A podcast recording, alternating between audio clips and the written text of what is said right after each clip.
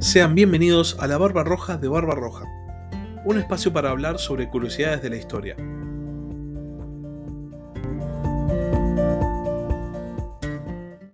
Hola a todos, sean bienvenidos a otro capítulo del podcast, en este caso a la sección de historia de la Barba Roja de Barba Roja.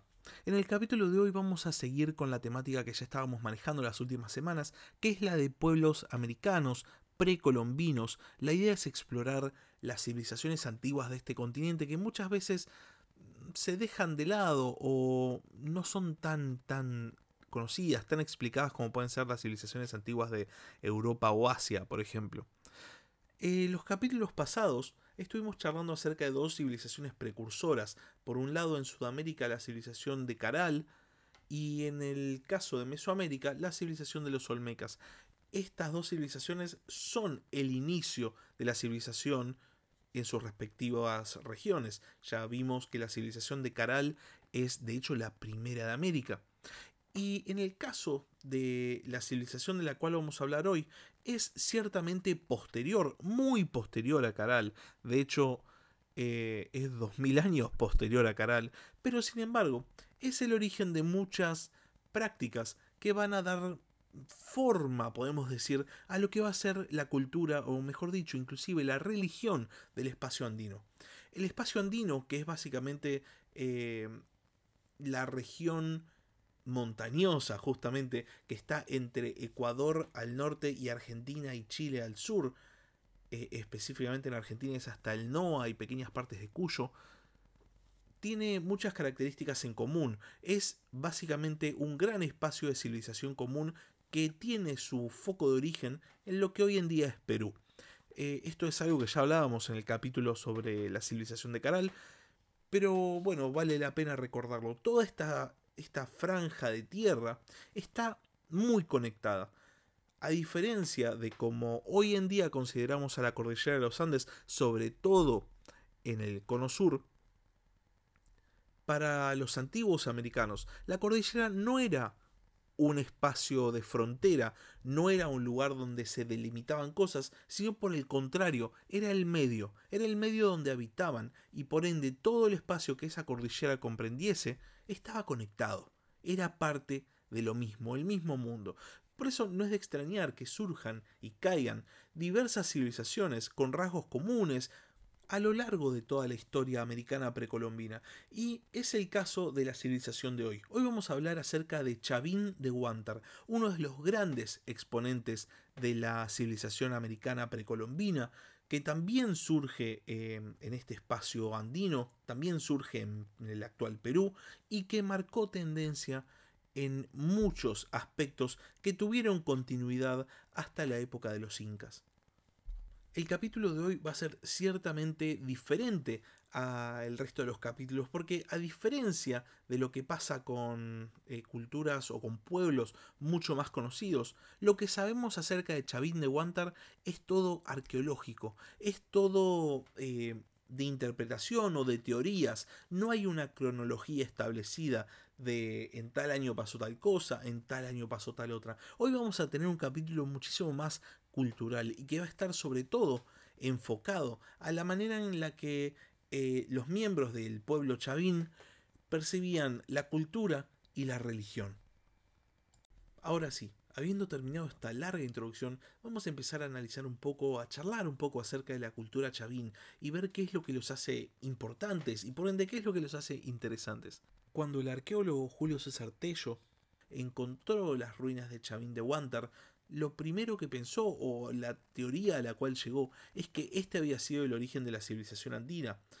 Chavín mostraba muchos signos muy propios, eh, sobre todo en cuanto a la religión, de los pueblos que van a venir después. Dentro de Chavín se encontraban representaciones de dioses que ya se conocían por los incas que habitaron en la zona, habitaron en el espacio andino, el Tahuantinsuyo, eh, dos mil años después. Entonces, claro, la conclusión lógica era que este había sido el foco original. La cultura era antiquísima, había surgido aproximadamente en el 1500 a.C., entonces cerrada por todos lados. Eventualmente se descubrió que no, que no había sido la primera civilización, pero esto no impidió que la cultura chavín adquiriera mucha importancia y mucho renombre. Su civilización, este pueblo, no era un pueblo dedicado a la conquista, sino que estableció las bases de otro tipo de dominio, un dominio religioso. Esto es algo que ya veíamos también con la cultura caral, pero va a ser en la cultura chavín donde va a tener su gran apogeo. La, la ciudad principal de esta cultura, que es Chavín de Huántar, no es un centro de dominio político. No había soldados en Chavín, había sacerdotes. Esa era la clase dominante, porque en Chavín se encerraba el centro de culto de uno de los grandes dioses del espacio andino, Viracocha. Este dios, conocido también como el dios de los dos báculos, es una figura de dios creador en el espacio andino. Y si bien se sabe que Viracocha no fue creado por el pueblo Chavín, es en esta ciudad donde tuvo su mayor templo o su mayor centro de peregrinaje. En Chavín de Huántar habitaban tres tipos de personas, podríamos decir. Por un lado el pueblo llano, dividido entre artesanos más arriba en la escala y por otro lado campesinos. Por otro lado los peregrinos que iban a rendir eh, tributo a Viracocha. Y por último, pero en la cima de la escala, los sacerdotes, que eran los que ejercían el poder en Chavín. La ciudad estaba gobernada por una casta sacerdotal que tenía eh, la fama de tener el don de la profecía o el don del oráculo. La cuestión es que los sacerdotes de Chavín tenían grandes conocimientos de astronomía y por ende podían predecir los movimientos de la luna y del sol y hacían calendarios, calendarios en los que se marcaba cuándo era el inicio de tal o cual estación, algo vital para una sociedad que dependía sobre todo de la agricultura y donde una sequía podía llegar a ser determinante entre la vida y la muerte, entre la supervivencia o la desaparición. Esta sabiduría de los sacerdotes, considerada como mística, considerada como proveniente de los dioses, era lo que perseguían los peregrinos, y por este motivo esta ciudad era muy, muy concurrida por el peregrinaje. Tan importante era la religión para la cultura chavín que de hecho la teoría postulada por el arqueólogo John Rowe sugiere que Chavín empezó como un templo, como una sola estructura, y que a base de esta estructura se fueron construyendo otras estructuras, otros edificios cercanos, hasta crear una ciudad sagrada. Rowe llamó a esta teoría, o mejor dicho, la dividió entre dos momentos.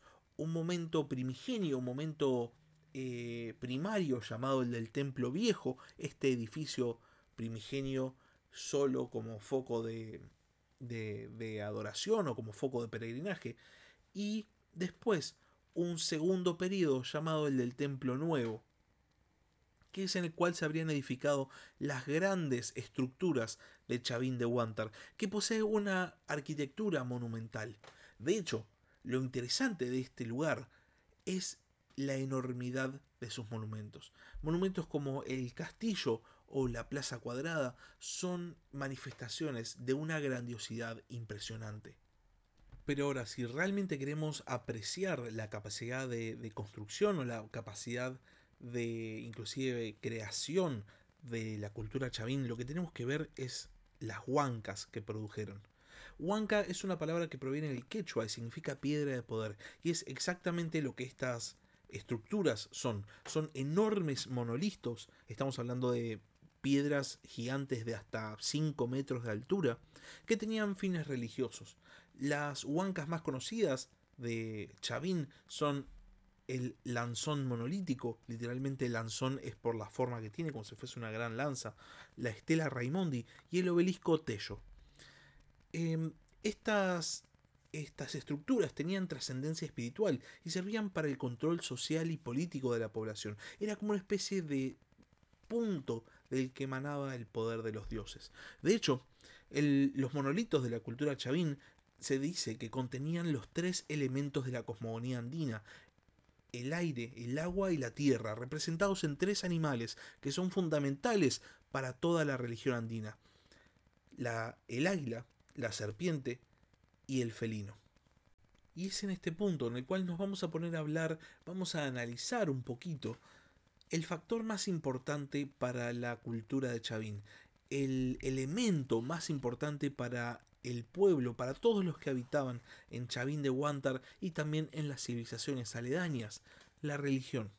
La religión, como ya les he mencionado antes, tiene un factor eh, de coerción en la, en la civilización andina.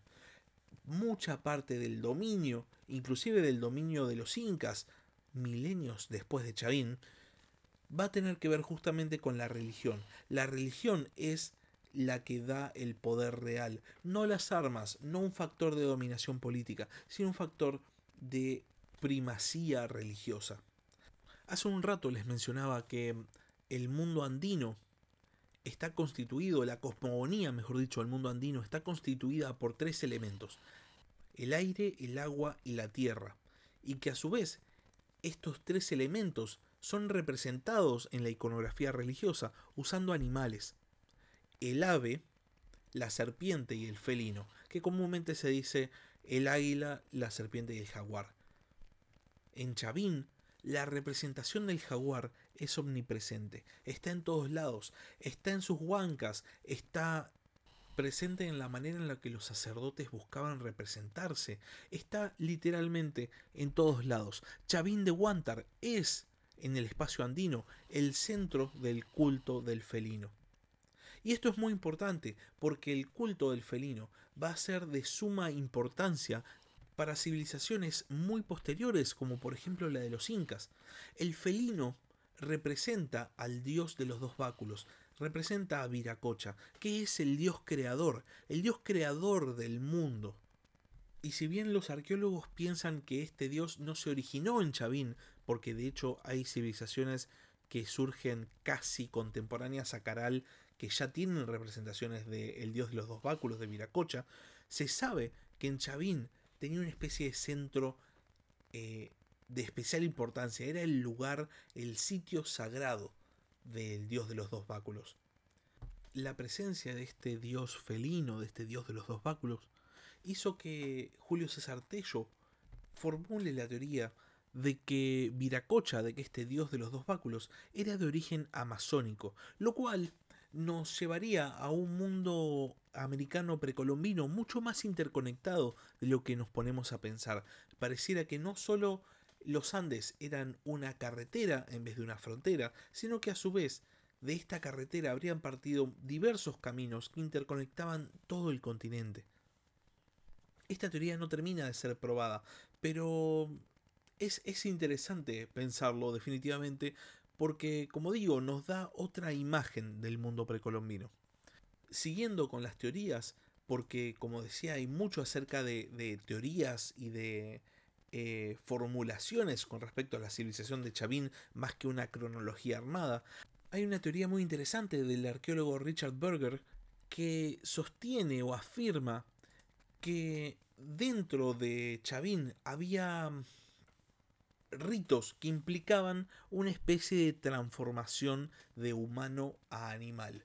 Se sabe que había un gran consumo de mm, sustancias alucinógenas y aparte hay representaciones de cabezas humanas transformándose de a poco en cabezas de jaguar, de felino. Por este motivo, Berger postula que muchos de los ritos habrían consistido en consumir alucinógenos y mediante todo este sistema que traía los sonidos del jaguar y las representaciones constantes del felino en todas las, eh, en todas las estelas religiosas del lugar, el practicante de los ritos se habría ido transformando, aunque sea en su conciencia, en el felino, en el avatar de Viracocha. El culto de este dios va a trascender la cultura de Chavín y va a migrar eventualmente a todos los espacios que ocupa el Tahuantinsuyu, que como les decía el Tahuantinsuyu es el nombre oficial del imperio inca. Es un culto que va a abarcar todo el espacio andino y que tiene su foco central en esta cultura, en este lugar, en esta ciudad sagrada de Chavín de Huántar. Y hasta acá llegamos con el capítulo de hoy, un capítulo ciertamente diferente, mucho más enfocado en aspectos culturales y religiosos que otros capítulos del podcast. Y como siempre les dejo una pregunta, así pueden interactuar, así pueden escribirme y yo les puedo responder, obviamente. ¿Conocían la cultura de Chavín? ¿Qué piensan acerca de este dios primigenio, creador, felino? ¿Podrá ser una, una deidad amazónica o será simplemente un resultado de la evolución de la iconografía religiosa? Pueden responderme al mail del podcast, la barbarroja de barbarroja.gmail.com o pueden escribirme un comentario en la caja de comentarios de YouTube. Si no están suscritos al canal, si no están suscritos al podcast, pueden hacerlo en Spotify o pueden hacerlo también en YouTube. Les agradecería enormemente si lo hacen porque es algo que me ayuda muchísimo. Muchas, muchas gracias por escuchar y hasta la próxima. Gracias por escuchar La Barba Roja de Barba Roja. Si tenés algún comentario, si tenés alguna pregunta o simplemente tenés algo para decir, podés escribir un comentario en YouTube o bien podés mandar un mail a la barbarroja de barbarroja.gmail.com. Hasta la próxima.